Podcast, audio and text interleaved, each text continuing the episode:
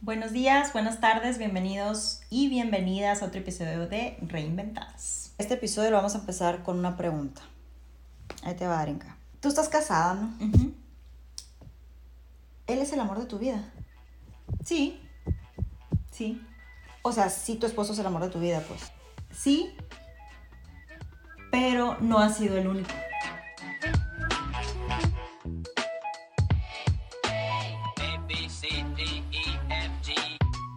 Ok, a ver cómo está eso. Ahorita me contestas la misma, pero justo lo platicábamos la última vez. Creo que el tema del amor de la vida es, a los 16, el amor de mi vida fue mi primer novio. Y luego a los 23 otro. Y luego a los, cuando, cuando tuve otra etapa de mi vida y otra pareja, ese fue el amor de mi vida. Porque en cada etapa de mi vida he necesitado cosas diferentes. Creo sin duda que Pablo es el amor de mi vida.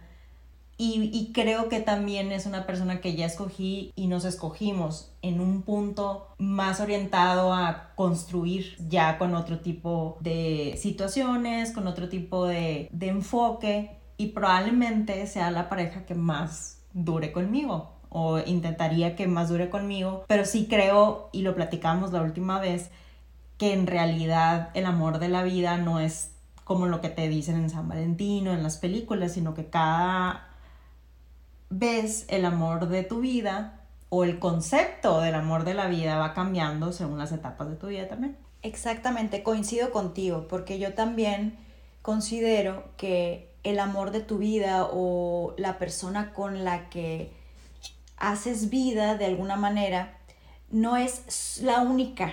Es decir, es lo que hablábamos, porque hay gente que piensa, hay una persona ahí para otra persona y esa es la destinada para esa persona, para ambos, ¿no? Uno con el otro.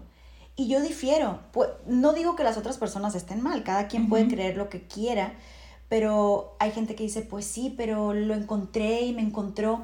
Claro, pero somos 8 mil millones de personas en este mundo. Es rarísimo que encuentres a la persona de tu vida si no conoces ni a la, no sé, quincuagésima parte de la cantidad de gente que hay en este mundo, Sí. ¿no? Básicamente, por eso como que siento que, que es imposible. En los contextos en los que estamos, pues ya puedes decir, sí, es el amor de mi vida dentro de las personas que puedo llegar a conocer en una vida. ¿no? Claro. Pero, pero yo coincido contigo, los conceptos de amor que nos enseñan son muy distintos, al menos a, a lo que yo creo hoy que es el amor. Y justo eso era lo que te iba a preguntar. Creo que hay que retroceder un poquito. ¿Qué es el amor? ¿Tú qué piensas? Yo creo que el amor es una construcción, es tratar de, de ser uno mismo con otra persona que también quiere tratar de ser uno mismo e intentar que esas dos personalidades individuales puedan convivir en conjunto, si es que eso es lo que buscas, el convivir en conjunto, porque el amor se trata de construir y tú puedes construir viviendo juntos, estando casados, viviendo cada quien en su casa, el amor no nada más se habla de pareja, pero lo que hablábamos también an- antes es que generalmente hablamos de amor y uno piensa en una pareja, porque escuchamos tanto del amor relacionado a eso que se nos olvida que el amor primero somos nosotros y después podemos construir con un familiar, con una persona en el trabajo.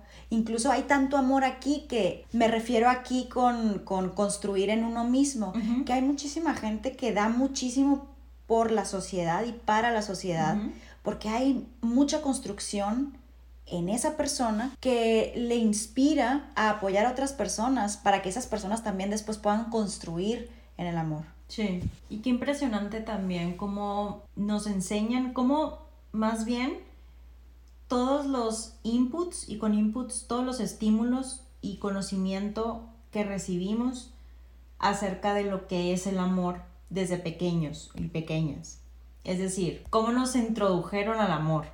Y probablemente vienen normalmente de la familia. Cómo encontramos el amor en las caricaturas, en los libros, en las películas, Simba, Nala, las princesas de Disney, cómo nos encontramos con el amor en la adolescencia, con el primer novio, con el primer la primera persona que te movió el tapete, etcétera, etcétera. Y a mí lo que es- se me hace relevante de esto es cómo ha cambiado, en mi caso, y creo que en, en tu caso también, lo que es el amor. Totalmente. Porque lo que hablamos también la otra vez es qué es para ti el amor ahora y qué era antes. Ahorita cuando yo digo construcción, quiero explicarlo ahondar un poquito más. Cuando yo digo construcción es llevándolo directamente a la pareja, vamos a, vamos a empezar por ahí. Yo ya no lo veo como un sentimiento. Antes para mí amar era sentir las cosquillitas, el querer estar, el no despegarme de la persona, el, el- el solo querer hablar con él, el sentir celos, el que me celara, porque eso significaba que le importaba. Era todo como más superficial o, voy a decirlo así, primitivo, si se quiere. Y conforme pasó el tiempo, me di cuenta que una manera más duradera de estar con una persona no era el sentimiento, porque el sentimiento se va, la emoción es algo pasajero, así como puedes estar feliz o puedes estar triste, generalmente hablando de emociones, lo mismo, las, las cosquillitas en el estómago eventualmente se van a ir. Entonces, si tratamos de sostener una pareja, hablando del amor de pareja, una pareja en- con base en las cosquillitas, pues se va a terminar.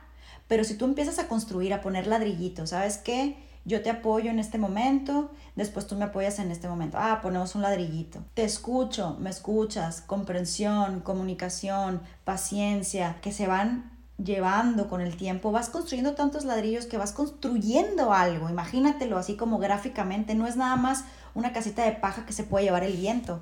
Es, ya hay ladrillos y por más que a lo mejor esté medio turbulenta la situación, al ir poniendo ladrillitos y ladrillitos, uno va a querer seguir construyendo sobre eso porque ya le invertiste tiempo, ya le invertiste esfuerzo, dinero, etc.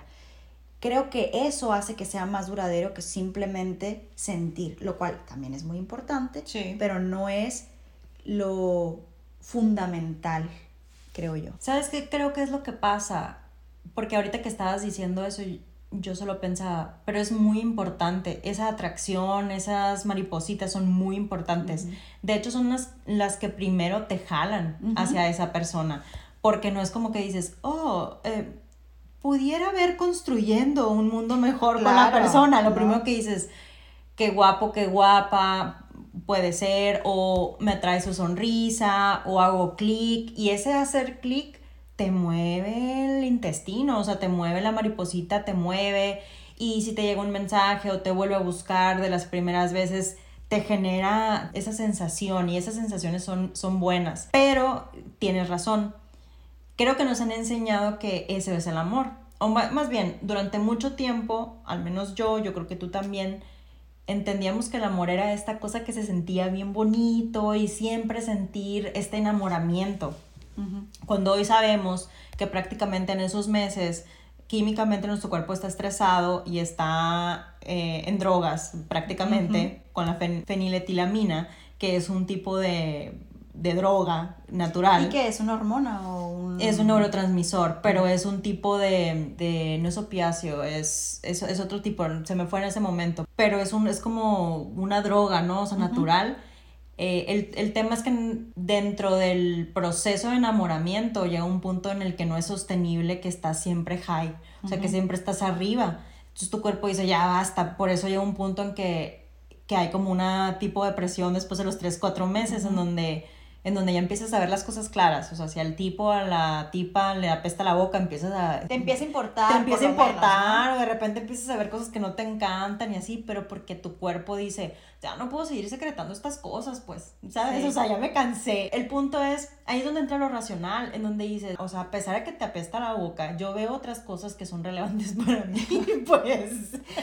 o sea, qué, qué O sea, yo te, puedo, yo te puedo regalar una pasta, pues, de dientes. Empiezas a encontrar soluciones, Claro, pero La porque- pasta, el enjuague bucal. Porque eso también es parte de construir, ¿sabes? Sí. Nada más que, o sea, en el amor romántico, la princesa y el príncipe siempre están felices, todo es perfecto y estamos siempre súper enamorados. Y eso no es cierto, nada más que eso como que no es atractivo. ¿Por qué no es atractivo eso? Porque se torna um, aburrido. No, es que te voy a decir algo, te voy a decir la neta. Creo que el otro, día, el otro día que estábamos platicando de esto, decíamos como, encontré yo un post que decía como, las claves para tener un matrimonio exitoso. Y lo que decía ahí eran unas cosas como, no sé, la lista decía, se dan un beso todos los días por la mañana, se dicen te amo continuamente durante el día, se dan abrazos muy fuertes, se escuchan el uno al otro y no sé qué. Bueno, había una lista de 15 cosas, me acuerdo que eran. Y yo dije, ah, mira, yo tengo todo esto yo he construido todo esto, ¿no? Ajá. Y después dije, qué aburrido, pero, pero no qué aburrido para mí, eso es lo que yo hago y básicamente así, me, así nos comportamos, así se ha construido hasta ahora. Pero qué aburrido para alguna persona que eso no le haga clic, que para ella no, que para ella o que para él, cuando vean ese post, no sientan yo también, sino que al, contrario sientan presión porque no están haciendo todo eso y entonces mi matrimonio no es efectivo o exitoso etcétera. Yo dije, no está bueno, por eso me puse ya como yéndome hacia allá, que los posts que podemos ver en redes sociales no necesariamente tienen que hacer clic con nosotros. Si hacen clic contigo y dices, ¿sabes qué? A mí me gustaría experimentar todo eso, pues está cool. Pero si dices, yo no lo tengo y te presionas, pues no está padre. Pero a lo que quería llegar también un poco con esto es lo que decías ahorita sobre la atracción. No nada más es muy importante la atracción es fundamental porque la atracción te habla de una intuición y la intuición se va desarrollando con el tiempo. Es decir, tú a los 16 años tenías un tipo de intuición y el patrón que tú seguías en tu cabeza por todo lo que traes cargando como ser humano, como persona, se fijaba en un tipo de persona. Más allá del físico, es la personalidad, creo yo, completa. Y eso hacía que te fijaras en esa persona y ahora probablemente te fijes en otro tipo de personas, incluso en el físico. A lo mejor ahora el físico te atrae un poco, pero cuando habla dice, sí, ya no me gustó tanto, ¿no? Dice algo que no, que no va contigo, que no tiene tus mismos valores o lo que sea, te vas un poquito más a la otra capita, no tanto como a la principal capa. Pero a lo que voy es, cuando uno ve con sus ojos y, y es atraído por todo lo que representa esa persona, nada más de verlo o verla, implica al final de cuentas una intuición ¿Qué me dice? Que esa persona, no sé, me atrae por algo, porque tú ya has crecido también y has desarrollado tu intuición de cierta forma y por eso te atrae esa persona, pues. Anfetamina. ¿Es anfetamina? Sí, es un compuesto orgánico perteneciente al grupo de las anfetaminas. Órale. O sea, es una anfetamina. Sí, pues. volviendo ahorita al, al, al, tema, es justo, se me olvidó el grupo, eso es la feniletilamina, es del grupo de las anfetaminas. Entonces, por eso les, te decía que estás en un periodo así de, de elevación. ¿Sabes cómo? Obviamente no, no, es como que estás drogado, pero de hecho justo cuando se baja la, la producción de la, de la feniletilamina y hay como un pedacito de, de, depresión en el que no estás deprimido, pero empiezas a ver cosas o empiezas a retraerte, es como eh, lo igual al periodo de abstinencia. Ok, qué loco. Entonces, el punto de esto y lo que te preguntaba em, también y lo que me comentabas es que creo que haciendo alusión como al mundo del, de las drogas o de, o de este, esta realidad distinta, creo que eso es lo que hace que el construir o decir que esta, esto también es más, más que una sensación, es una decisión, es algo más racional que emocional, aunque es, pues es en conjunto. Lo que lo hace aburrido es que yo creo que tengas que trabajar tanto para hacerlo. O sea, no lo sé.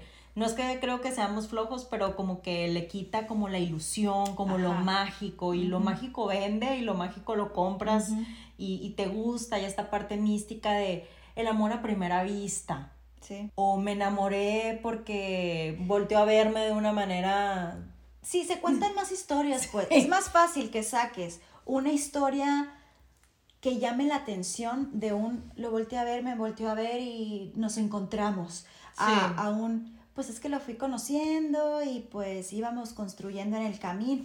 Pues sí, puede sonar más aburrido. Sí, y tuvimos bajas, altas, por ahí nos separamos y nos volvimos a encontrar. O nunca nos separamos, pero pues luchamos porque esto um, trascendiera, nos volvimos a encontrar y fuimos a terapia.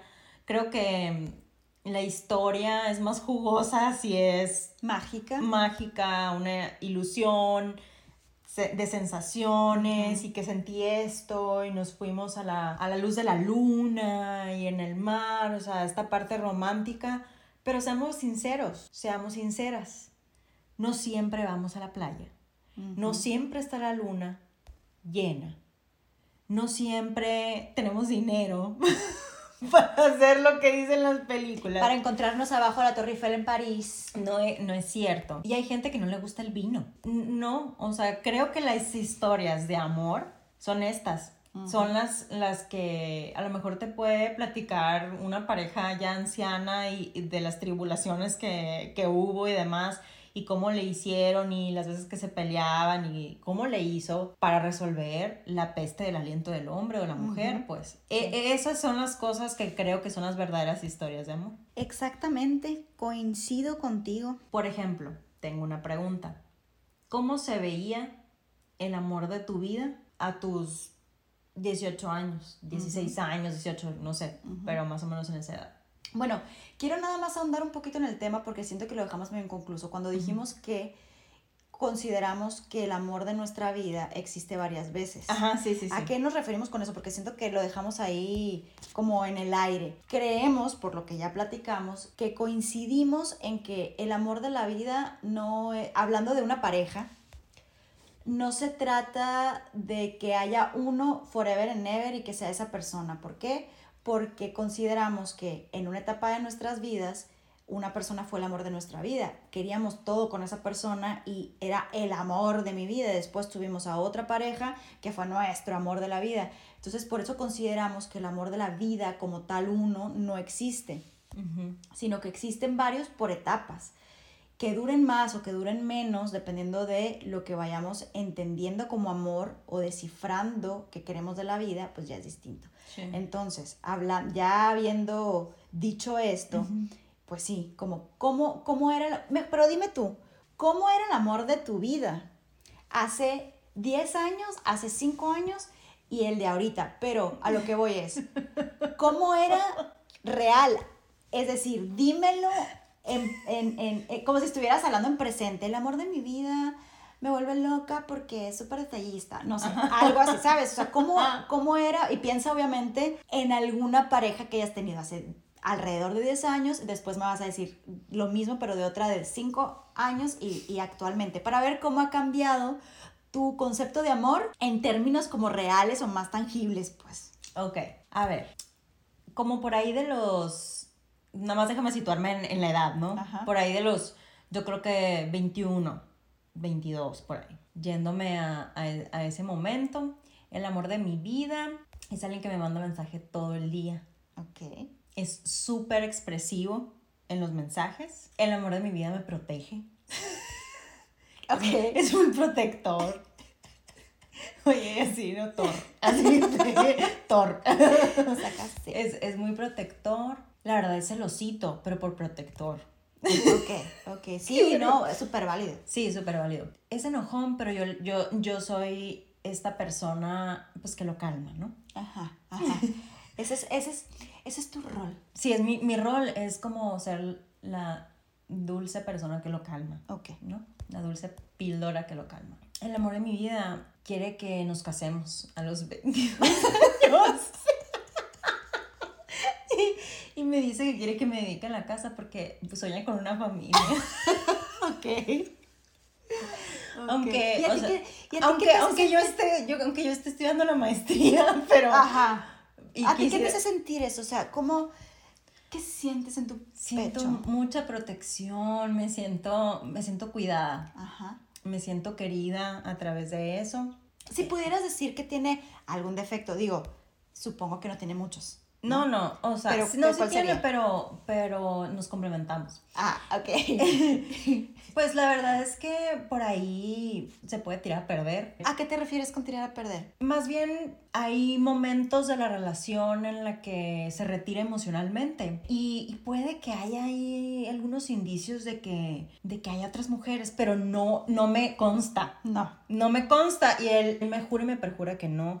Que nada que ver, que yo soy el amor de su vida y se quiere casar conmigo. Y yo le creo, le creo, le creo. Así. Le creo, le creo, le creo. Ok. le creo, porque es hombre de palabra.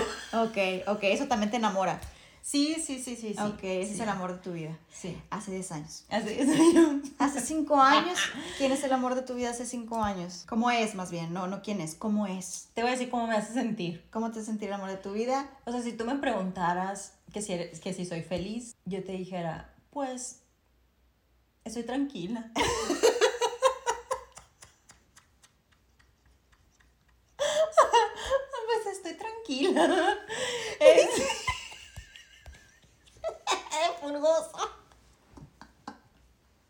Pues es que sí, pobre morra, güey. Eso es como... Sí, sí. En ese momento es, estoy tranquila. Y lo, lo amas, y lo amas. Estoy pues, tranquila. No, estoy tranquila, no. Pues en ese momento de, yo, yo le dejaba al amor que se construyera porque hoy me siento tranquila. Ok. Es una persona que, que me respeta, Por lo menos, güey. por lo menos. Estamos hablando hace 5 años, ¿no? Sí, sí, cinco Ah, años. Sí, sí, sí. Pues la cosa debió haber mejorado. Pues. Sí, sí, sí, no me chingues. O sea, la tranquilidad también hablas de que ya no tienes sospechas Sí. de otras mujeres. No, ya no hay sospechas de otras mujeres. Ok. Pero ahora, ahora ni siquiera me mueve el tapete, pues está canijo, o sea, no me mueve ni siquiera el tapete. Solo O sea, te conformaste, digamos, te conformaste con, con estar un poco más tranquila, que no, que no, que por lo menos no te dejaran visto Sí, sí, emocionalmente. Sí, tal cual. Ahora esta persona o esta relación me permite mm, ser yo misma. Y aunque mm, hay unas pequeñas cosas que no me gustan, por ejemplo, que esté disponible emocionalmente. Ajá. Ah, bueno, hablando así como de issues para hablar con la psicóloga. Sí, siempre me apoyan y demás. Aquí quiero hacer un paréntesis, fíjate, y eso ya es como mi, mi historia, ¿no? Pero yo me fui de un polo a otro, o sea, de solo sentir, a de, de plano hacer un checklist y si había alguien que, reclutamiento y selección, pues, o sea, el, che- el checklist lo llenara, ah, pues esto pareciera ser un buen indicador totalmente racional. Y creo que no, no, no aplica así, ya sabes. Sí, sí, O tienes, sea, tienes que meter como tiene- las tiene- dos cosas. Tiene pues. que haber un balance de una atracción, ¿sabes? Ujú. Entonces, eh, esta persona hace cinco años es mi mejor amigo, eso sí. Ok, eso es bueno. Esa es la, la diferencia. Y yo creo que ahorita el amor de mi vida es una combinación de, de esas dos cosas. Es una persona que me respeta, es una persona que es mi mejor amigo, eh, con la que puedo ser 100% yo. Es decir, como en otro podcast dije, dije alguna vez, si yo no tuviera miedo entre forma y fondo, me encantaría ponerme rastas y más tatuajes y demás. Estoy hoy con una persona que estaría muy feliz y eso me hace feliz a mí, que no le importa, que me ayuda a validarme, que me acompaña, que me ha ayudado a romper paradigmas, que busca cómo estar en comunión conmigo, es decir, en convivencia conmigo, y que creo que es esta persona que aunque vengan retos y etapas diferentes, tiene la capacidad junto conmigo para sobrellevarlos o para llevarlos. Es, es algo muy diferente, el speech es muy diferente. O sea, yo ya no necesito que alguien me proteja. Creo que el, el trabajo, y es algo que quiero mencionar que es algo muy importante, es porque he trabajado en mí, en el amor para mí, en el amor que, que tengo que construir conmigo y que mejora mis relaciones, aunque siga con patrones y cosas, que yo creo que ahorita hablaremos de eso también, pero sí creo de verdad que primero para entender qué es el amor para mí tengo que trabajarlo en mí. Ese ha sido el recorrido y la cronología de qué ha sido amor para mí y los personajes que han pasado por mi vida. Claro, sí, sí, sí. Es que es un proceso también y como todo vamos cambiando, que esa es otra situación que pasa con el amor sobre en todas las relaciones de amistad, de amor, de pareja, pero eh, de pareja es más complicado porque si tú quieres convivir con una persona a quien tú escoges, es muy complicado llevar a cabo o entender los cambios por los que transitan ambas personas. Y se trata de ir caminando a la par para poder sobrellevar de la misma manera o más o menos de la misma manera el camino. Porque las diferencias empiezan justamente cuando uno va empezando a caminar más rápido y el otro va más lento. Entonces, si, si la distancia entre ambos empieza a ser más grande y lo dejas de ver, es ahí donde no puedes recuperar algo. Pero Sí. mientras vayan caminando, tal vez no a la par, uno más, siempre va a haber uno más adelante que otro, pero mientras esos roles, vamos a decirlo así, se van modificando. Uno va más adelante que el otro y luego el otro va más adelante que uno. Mientras se puedan alcanzar, es decir, mientras el de enfrente le puede decir, oye, apúrate, y el otro, ah, cache que va más lento, pues se puede, se puede seguir entablando comunicación. Pero si de pronto ese que tomó distancia ya voltea para atrás y le tiene que gritar por la distancia que tomó, pues se va haciendo más difícil la comunicación y la construcción se vuelve pues más difícil también, porque no Sí. se entiende, empiezan a dejar de entenderse. Yo creo que también eso es parte de la intuición, es decir, si dejan de entenderse por ese motivo, porque no hay comunicación, porque ya no la desarrollaron de cierta forma, porque no fueron las personas con la, con la que te ibas a entender mejor, pues también es válido escuchar esa intuición y, y, y separarse, porque ya se formó el amor, es cierto, ya, ya hubo amor ahí. Y, y con ese amor que implica también respeto, pues también te puedes separar. No, no significa que hayas, a lo mejor no necesariamente tuviste que haber dejado de querer construir con esa persona, pero ya no vale la pena seguir construyendo con él porque ambos ya están en otro lugar o, o simplemente ya no sé, no voy a decir complementa porque yo, yo, yo no me gusta utilizar esa palabra. Ya ambos individuos como tal no se pueden sumar el uno al otro, Ujú. no se pueden Agregar aportar, valor. agregar valor. Ajá, exactamente. A mí lo que se me hace súper interesante es que creo que aprendí a amar no con una pareja, sino a través del proceso de enfermedad de mi papá. Ok.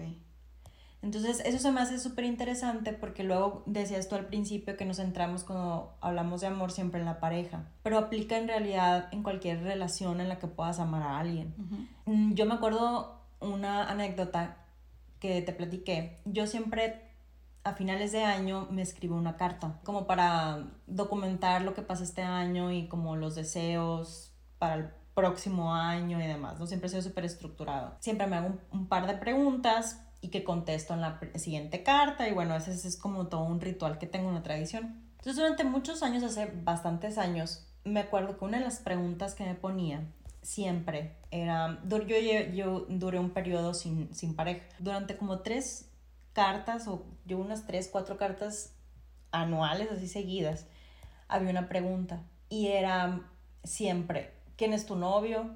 ¿Cómo va tu vida amorosa? ¿Cuándo te vas a casar? Todo ese tema. E- Eso es lo que me preguntaba, como diciendo, esta pregunta que te haces ya que cumpliste algo, ¿no? O sea. ¿cómo se llama tu novio? ¿Cuánto tiempo tienes de novio? Así, eran preguntas que me hacía sí o sí. Y de pronto me veía llegando a contestar esas preguntas sin pareja o con una pareja que no me encantaba. Y luego dije, creo que me estoy haciendo la pregunta totalmente inadecuada.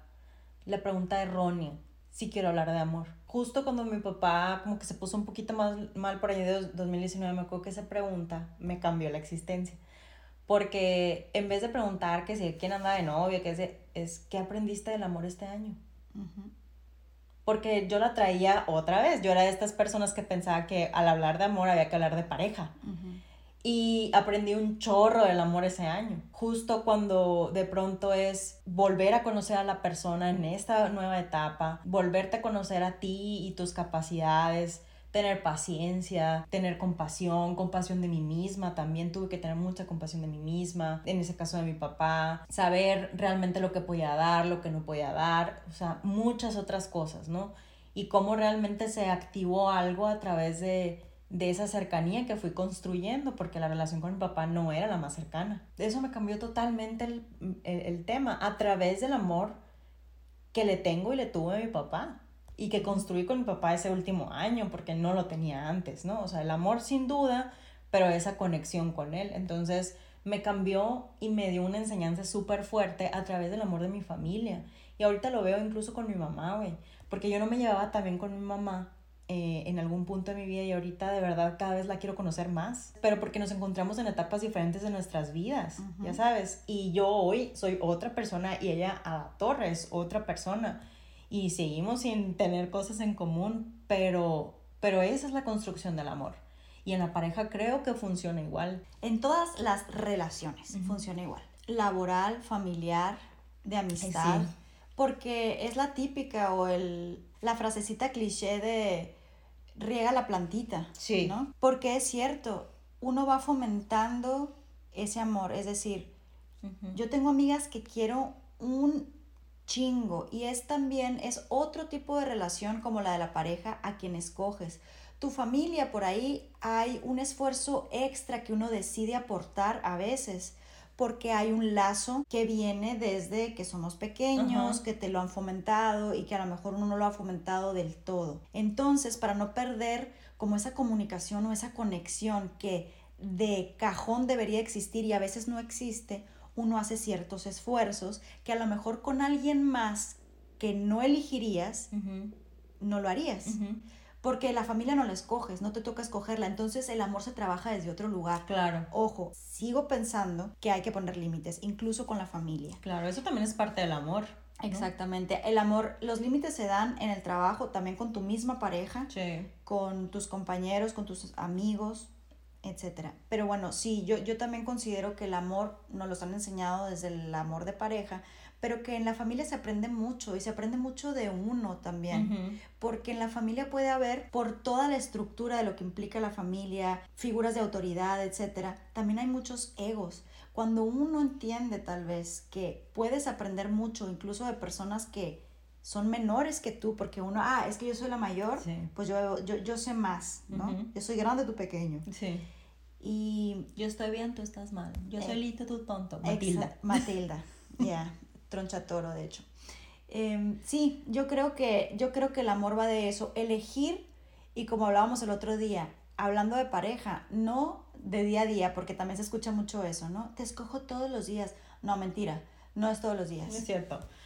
Es una estadística. O sea, estadística. En, en, en estadística, o sea, el- cuando estás al 60% de las veces que lo, la eliges más o le eliges más, vas bien, güey. Este es el otro lado, porque no es cierto. Hay días que No lo elegirías, es Lo cancelas, güey. Lo cancelas, no, no quisieras que no quisieras ni dormir en la misma cama ni que estuviera en tu vida Así es. ese día. Pero cuando, cuando se vuelve más, como dices tú, el porcentaje o las etapas, siempre son más las que quieres estar con esa persona y la elegirías, pues vas de gane, vas construyendo bien. Ujú. Elegiste a alguien, un buen constructor para construir contigo. ¿no? Una cosa así. Sí, totalmente. Y eso nos lleva a lo que platicamos hace unos días, ¿no? Que, que también sería muy poco realista decir esta frase de es que, has- es que cambiaste. Pues sí, Ajá. pues sí. No les estaba diciendo yo que hace 10 años el amor de mi vida era un tipo celoso, manipulador. como... Sí, o sea, ¿qué esperabas? Pues claro que cambiaste, cambiamos, todos cambiamos. Claro, pues. entonces eh, aquí el truco también es, para mí, ha sido nunca subestimar lo mucho que puedo cambiar o que puede cambiar mi pareja y cómo tengo que acompañarlo y me, me tengo que y, y él me tiene que acompañar en esos cambios, ya sabes, o sea, nos tenemos que acompañar en esos cambios. Porque es naturaleza, es natural, es, es común que vayamos cambiando a lo largo de nuestra vida, que cambiemos de opinión, que cambiemos de cuerpo, que cambiemos de enfoque, que cambiemos de profesión y eso genera disrupción. Entonces creo que a veces nos podemos perder en, esa, en, en, en esos cambios. Y verás qué chistoso. Yo cuando me casé con Pablo, le dije yo no quiero hacer ni votos ni nada de eso. Yo prefiero que un año después nos escribamos los votos, ya que nos conozcamos, porque yo no sé a lo que me quiero comprometer porque no te conozco viviendo en Conviviendo. conviviendo tal cual. Y, y vamos, vamos cambiándolos todos los años porque no creo que hay cosas que no pueden ser perpetuas. No. Una de las cosas que el año pasado trabajamos mucho es estar atentos de los cambios de cada uno de los de nosotros. ¿No? O sea, estar como en comunicación de esos cambios. O sea, es lo que prometimos para podernos acompañar mejor. Él está en una etapa de residencia, entonces pues yo lo acompaño en esa etapa tan difícil, él me acompañó en... Residencia médica. perdón, residencia médica, entonces es una etapa complicada. Él me acompaña en mis cambios de salud mental y demás, pero pues somos personas diferentes a través de esos cambios. Y puede que sean etapas y puede que no. Eso es algo que, que para mí sí, sí es realista y que es algo muy importante y ahí es donde truena también. Y con las amigas igual. O sea, si yo me casé y una amiga no, y hoy mis prioridades son diferentes y mi plática es diferente y tal, pues habremos que encontrarnos y si no, a lo mejor ya no le agrego valor a esa amiga y ella no me agrega valor a mí y, ni modo. Y, así vas, ¿no? Luego te puedes volver a encontrar con esas personas. A mí me pasó eso cuando me fui a Argentina. Me fui a los 26 años, que te digo que es Mm. como la etapa en la que estuve teniendo como muchos cambios, empecé a reconocerme a mí, empecé a ser yo o entender quién era yo y fue un momento muy difícil en mi vida para mí. Y empecé a entender la vida como de otra forma, tal vez desde, la, desde el lugar donde siempre la había entendido pero no me había querido atrever a ver. Y fui entendiéndola distinto a mis amistades que tenía en ese momento. Algunas amistades prevalecieron y siguen hasta, hasta el día de hoy, otras se convirtieron en muy buenas amigas que veo nada más cada tanto con quien puedo platicar bien a gusto cuando las veo y nada más. Otras personas prácticamente no están en mi vida, otras están ahí, nunca las veo, pero cuando las veo siento que no pasó tiempo, etc. Y hay otras con las que hablo a diario. Pero es parte de esos mismos cambios y parte también de poder expresarme tal cual soy, porque yo cuando estaba pasando por esos cambios durante el tiempo que estuve en Argentina, hubo amigos y amigas con quienes podía platicar de esos cambios y me entendían mi forma de pensar, porque yo no se las estaba tratando de cambiar a ellos o a ellas, pero hubo otros que no las entendieron, que no estaban de acuerdo o que les parecieron eh, lo suficientemente disruptivas para no poder continuar teniendo una amistad, no porque terminamos peleadas o peleados, pero, pero porque simplemente no, no íbamos como en el mismo carril. Y ahí es donde también te das cuenta que el amor va en relación también de las observaciones que le puedes hacer a otra persona y de cómo puedes escuchar lo que te dice otra persona. Mm. Cuando vas construyendo en el amor y hay confianza, siento yo, empiezas a generar tanta confianza y sabes que esa persona, sea tu pareja, sea tu amistad, sea tu mamá, tu hermana, quiere lo mejor para ti quiere crecer junto contigo, quiere que sigas creciendo porque te ve potencial y saben que juntos como familia o como pareja pueden hacer algo muy bueno juntos. Esa persona te va a dar observaciones, te va a hacer observaciones sobre tu vida para que puedas mejorar. Si tú esas observaciones las tomas como lo que son, observaciones que te quieren ayudar, vas a crecer. Si las tomas como reclamos o, no tienes la confianza para y dices, este nomás me quiere manipular, este quiere sentirse más que yo, ahí es cuando cuando nuestro ego empieza a salir a flote y decir, pura madre, me lo estás diciendo porque me quieres reclamar, yo hago eso, pero tú haces esto. No. Entonces, yo creo, a mí algo que me quedó muy claro de todos esos cambios es, yo quiero estar con personas a mi alrededor, llámese amigos, pareja, compañeros, familia, con quien pueda dialogar, tener discusiones que me aporten. Por más que yo esté en desacuerdo o que la otra persona esté en desacuerdo, no tenemos que estar de acuerdo en todo. No, no, al contrario. Eso es lo que te nutre también en una relación. Exactamente. También, que te puede nutrir, ¿no? O sea, ver otras, otras perspectivas. Eh, y sí, fíjate, creo que también eso tiene mucho que ver con, con algo que me decías que, que también convivo que también las personas que estén en la relación, creo que el axioma principal o como el, cimiento principal es cualquier cosa que se diga o se haga, no viene desde el dolo, ¿no? O sea, sino desde el error humano o desde se me olvidó sacar la basura, de esas pequeñas cosas, ¿no? O, o algo más profundo. O algo más profundo, ¿no? Pero, pero creo que el amor significa eso también y reconocerlo en el otro o la otra. Porque si vas otra vez en discusiones o en, conversaciones a la defensiva, la neta la cosa va, no va a terminar bien. Al menos en esa discusión o no sé si en la relación. Y hablar con esa transparencia, pero creo que eso es muy importante. Y de ahí viene esa retroalimentación que se recibe y que se realiza sin, o más bien, da, dando esa retroalimentación y recibiendo esa retroalimentación desde un lugar de madurez y de mucho amor y de mucha congruencia para que la otra persona mejore o, se agregue un valor y no desde el dolo.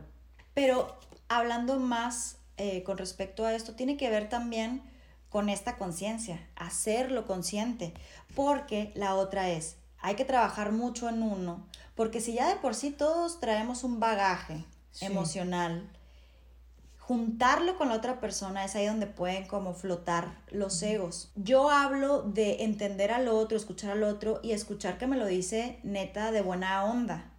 Pero ojo, eso es cuando ya estás construyendo, cuando la otra persona también tiene la voluntad de crecer emocionalmente, porque sí habrá gente, obviamente, que lo haga con dolo, que lo haga para manipularte, para chantajearte. Es decir, no es que no exista y no es que y no es que tú no lo hagas también. Yo, por ejemplo, hablando de cómo veíamos el amor antes y cómo éramos antes. Yo también fui manipuladora. El típico, ¿qué tienes? Nada. ¿Pero qué tienes? No, nada. Sí. Nada. Para que te pregunten, para que lo tengas ahí, porque quieres sentir el interés. Pero ese sentir, ese querer sentir el interés, en mi caso, vamos a hablar de cuando era adolescente, venía de algo que ahora ya entiendo. Falta de atención, un patrón que estaba siguiendo, etcétera. Que necesito atención. ¿Qué hago? Lo manipulo para seguir teniéndolo aquí porque lo único que me hace sentir segura cuando, es cuando estoy con él. Cuando está lejos, no. Entonces, para seguirle teniéndolo amarrado, era mi recurso emocional para poder tenerlo ahí. Pero ¿qué pasa cuando esa manipulación se vuelve patológica? Cuando esa manipulación la utilizas para todo en tu relación. Hay que saber cómo encontrarlo. Es decir, no siempre tu pareja realmente lo va a hacer de buena fe. Tienes que encontrar, llegar a encontrar en ti misma que tú no lo haces para encontrar también una persona que no lo quiera hacer. Y por ejemplo, tengo una pregunta. Ahorita mencionabas que, o mencionábamos más bien, que habría que acompañarlos en estas transiciones y también entender muy bien, ahorita decías que estamos hablando también de, de una relación ya construida y demás y hay que identificar cuándo de verdad si viene del dolo y cuándo no.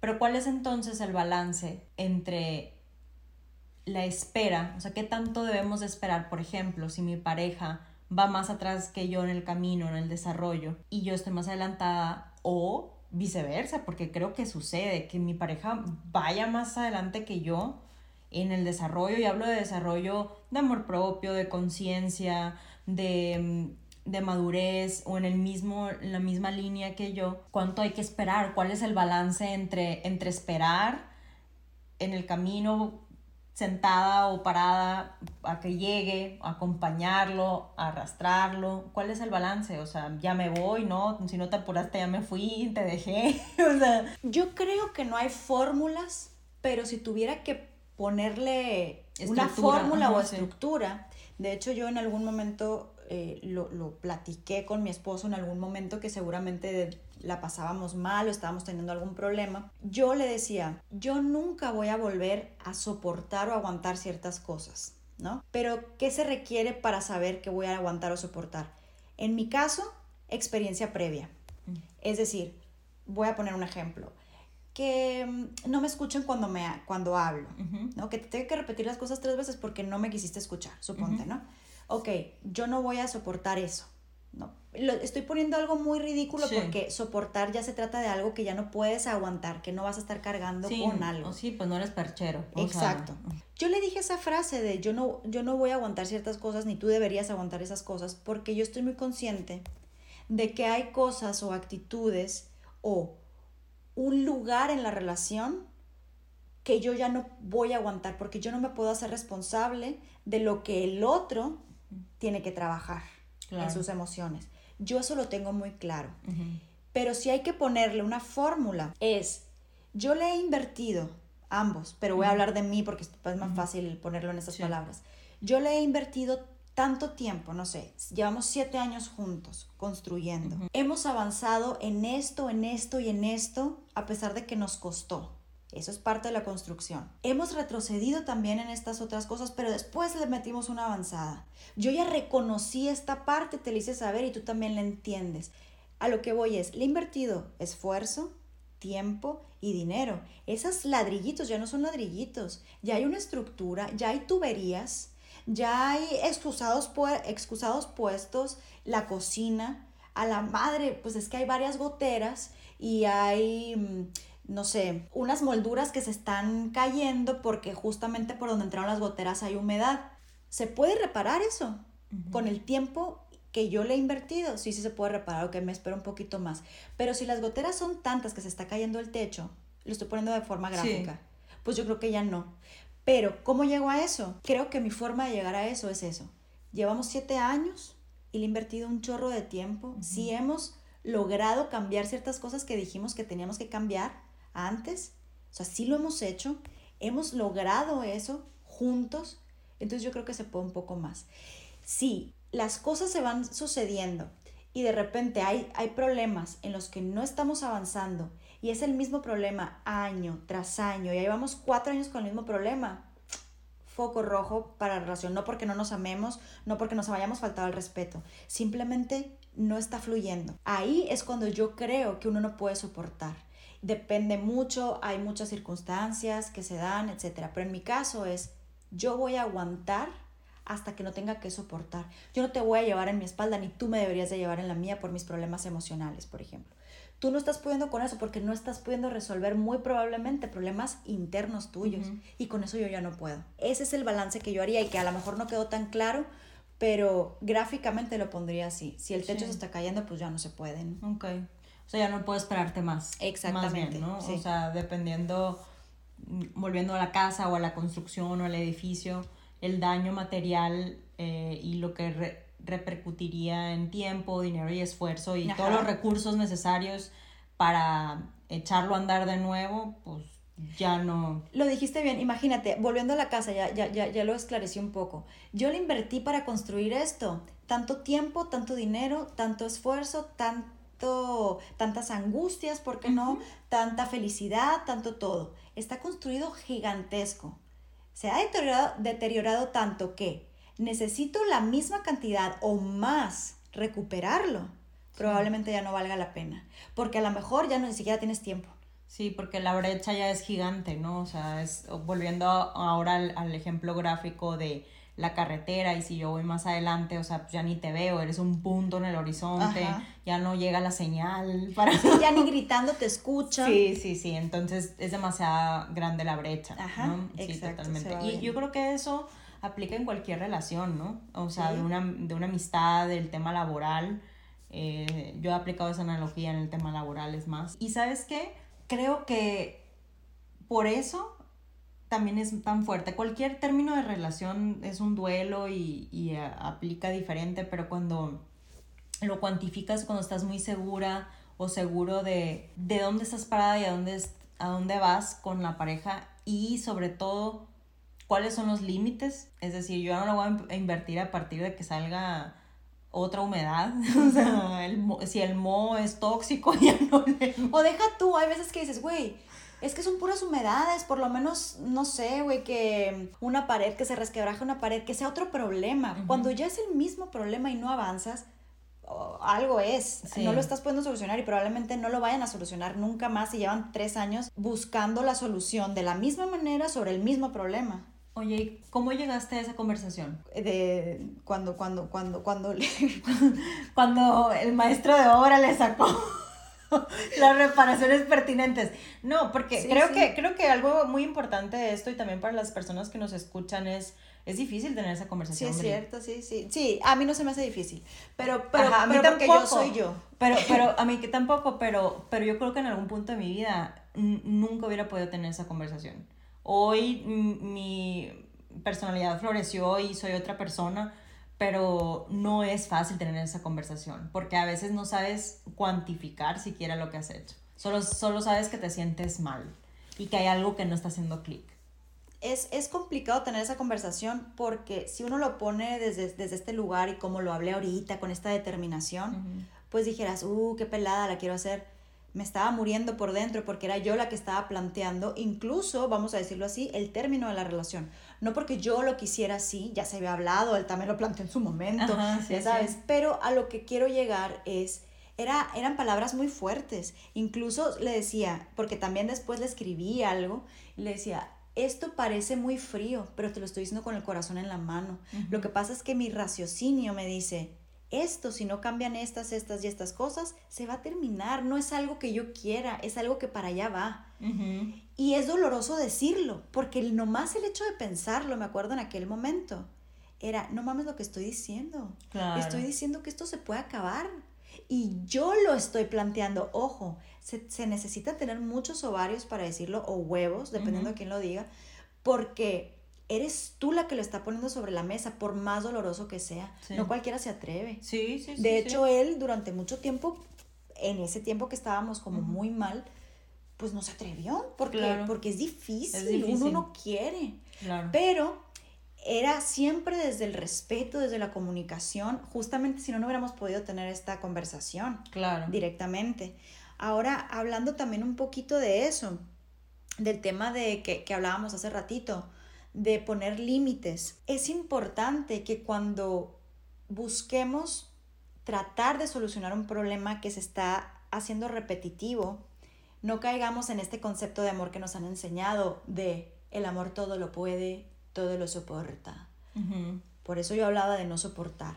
Nos Sí. dicen mucho eso desde la religión, sobre todo, Ujú. de, este- de esta construcción del concepto del amor, y es mentira. Ni todo, ni todo lo puede a veces, ni todo lo soporta, ni hay por qué soportarlo. Algo de lo que hablábamos era, y desde muy morra yo, yo consideraba es, ¿por qué tiene que ser para toda la vida como un impuesto? O sea, Claro. como algo que está impuesto. Y si no dura para toda la vida. Por eso hay tantos estigmas con las personas divorciadas todavía, pero antes, en mi época, cuando era morrita, yo me acuerdo, es hija de padres divorciados. Sí. Ay, es hijo de sus papás, ellos se acaban de divorciar. Ella es divorciada. Era un factor de riesgo, güey, so- social, socioeconómico. Ser divorciada. O sea, Totalmente, y es como, dude, la gente se separa, no necesariamente, no necesariamente tienen que estar junta porque firmaron ahí. Ujú. Hay muchas cosas que pueden romper una unión, bueno, ya no, ya no le voy a decir matrimonio, una unión. Sí. Y parte de eso es poner esos límites, es no descuidarnos a nosotros mismas. Para mí, así como tú me preguntabas ahorita, ¿cómo llegaste a esa conversación, no? O cómo pondrías en palabras o gráficamente el, ah, pues hasta aquí ya llegó la- el término de la relación. Yo creo que en este caso es hasta dónde me estoy dejando de lado yo. Porque hablemos de amor propio, sí, pues se ha romantizado mucho. Es un trabajo diario el decir, yo me quiero mucho y hasta aquí estoy dispuesta a decir que sí o a decir que no. ¿Y de qué se trata eso? Un poco. Es un, ya me está molestando a tal grado que me siento incómoda. Ya no estoy yendo con mis amigas por estar con él porque él me lo está pidiendo o porque quiero salvar la relación. Ya no me visto de cierta forma. Ya no hablo de cierta forma. Ya no me veo con amigos o amigas que antes tenía.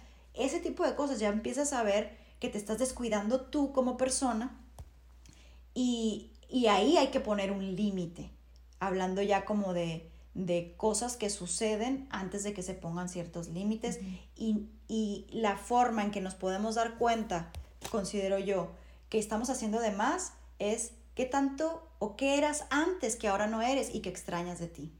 Y eso me lleva ahora a la reflexión, así como ahorita eh, preguntaba del balance o cuál es el balance de qué tanto esperar en esta brecha o en esta construcción de la casa, el balance entre el amor hacia mí mismo o mí misma y el amor que tengo con mi pareja. Y creo que es un balance, sigue siendo un balance. Y, y algo que aprendí el año pasado es que la diferencia entre equilibrio y balance es que el equilibrio es 50-50. Ujú. Entonces el 50-50 te mantiene en un punto estático porque no se mueve. Solo es 50-50.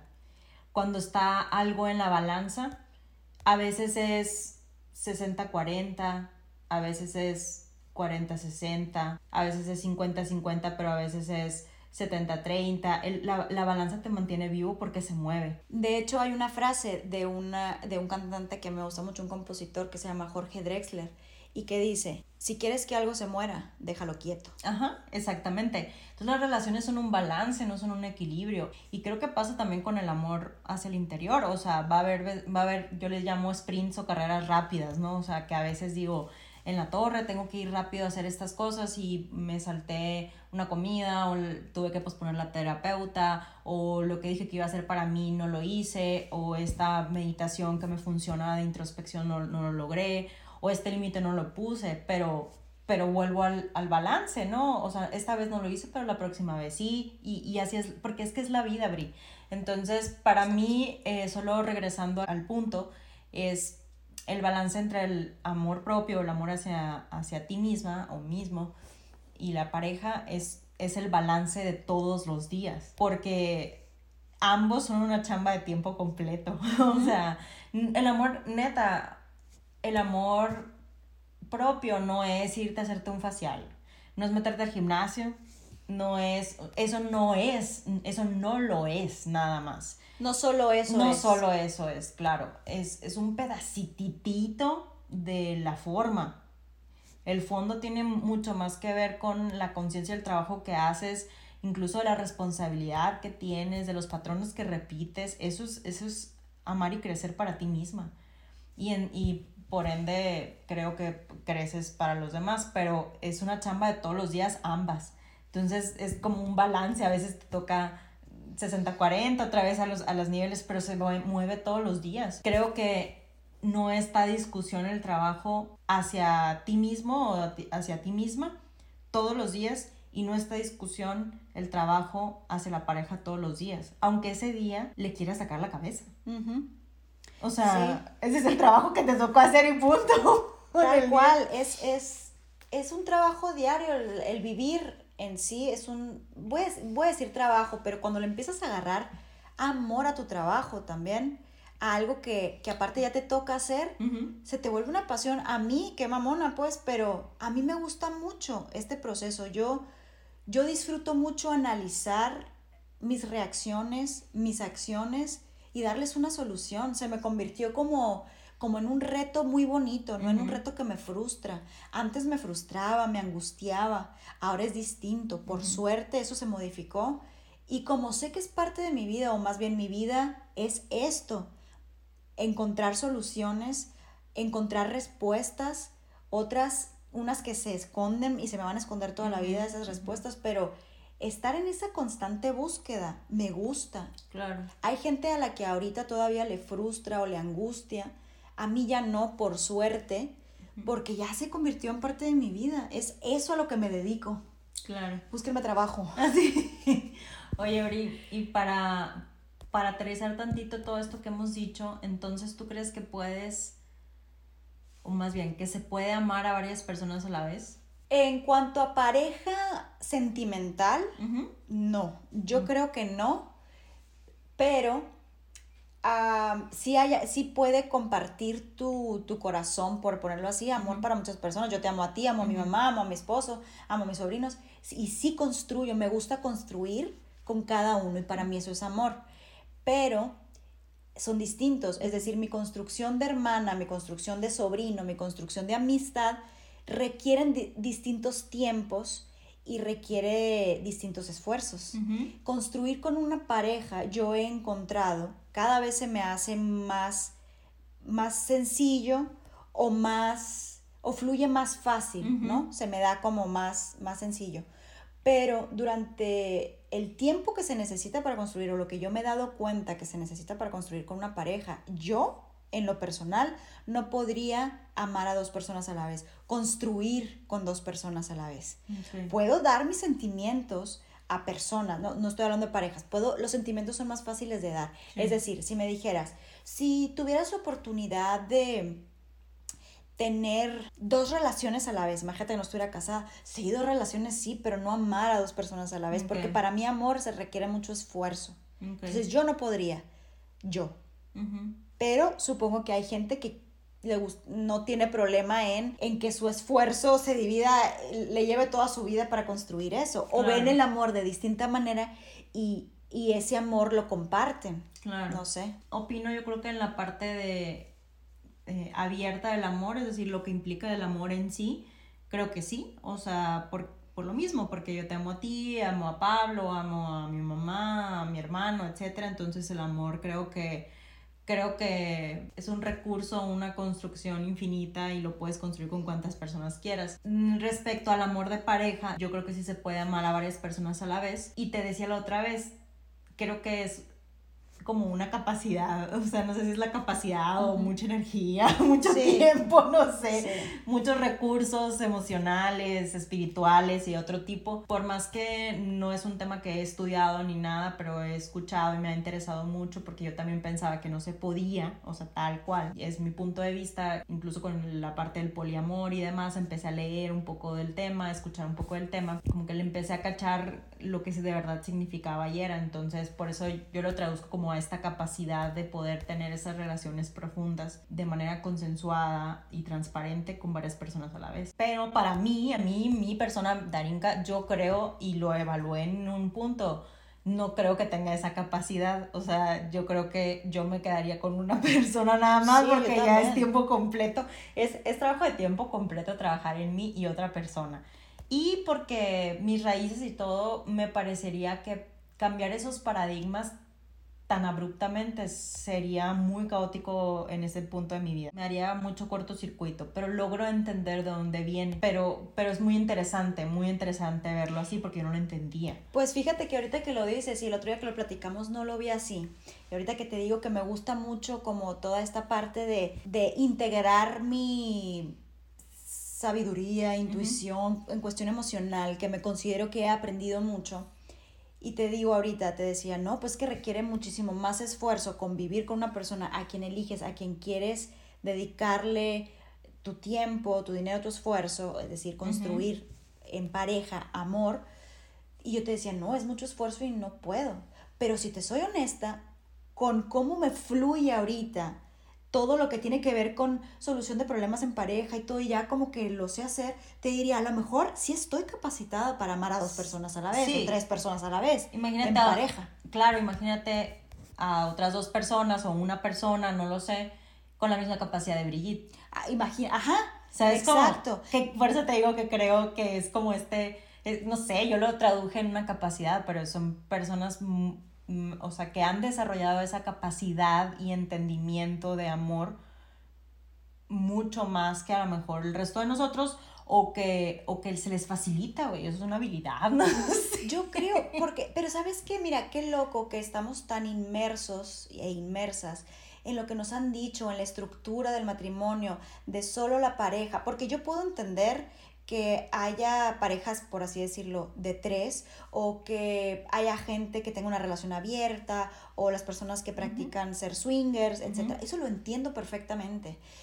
Pero no es algo con lo que yo, a lo que yo me siento atraída. Pero ojo, yo no sé si es porque jamás en mi vida me lo planteé y así fue mi camino y ya está. De acuerdo. Porque nunca fue una posibilidad o porque realmente no lo hubiera elegido si me hubieran dado la libertad de hablar de estos temas, de platicarlo, etc.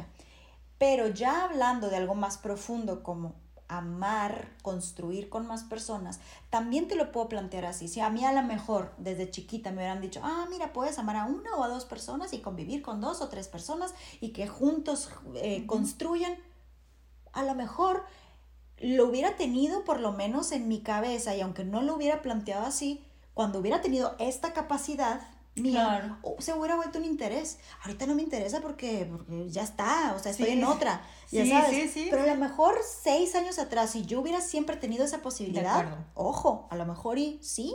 Yo, yo también pensé lo mismo cuando empecé a escuchar del tema, porque yo decía, ¿qué? ¿Cómo no funciona esa cosa? O sea, no entiendo. Y empecé a escuchar una opinión, otra opinión, a leer un poco, etcétera, algunas otras cosas tan diferentes a lo que pienso y a lo que me enseñaron, que empecé también a decir, a mí nunca me hablaron de esto y probablemente así como nunca vi a personas con rastas y por eso nunca he tenido rastas, pues no veía esto como una posibilidad. ¿Sabes? Ahora que veo videos de personas de contrastes, creo que es una posibilidad. Claro. y si ya nos vamos más allá, más, más, digo, esto también es muy profundo, pero yo también me había planteado, porque en algún momento lo platico con, con mi esposo, con amigas, que mm, cuando hablamos de, de, temas, por ejemplo, de homofobia, ¿no? Platicamos de eso y de, y de los derechos que, que busca siempre como la sociedad no permitirles a, las personas homosexuales o de la comunidad LGBT. Yo digo, tiene que ver también con cómo nos criaron y con el amor que nos dijeron que tenía que ser.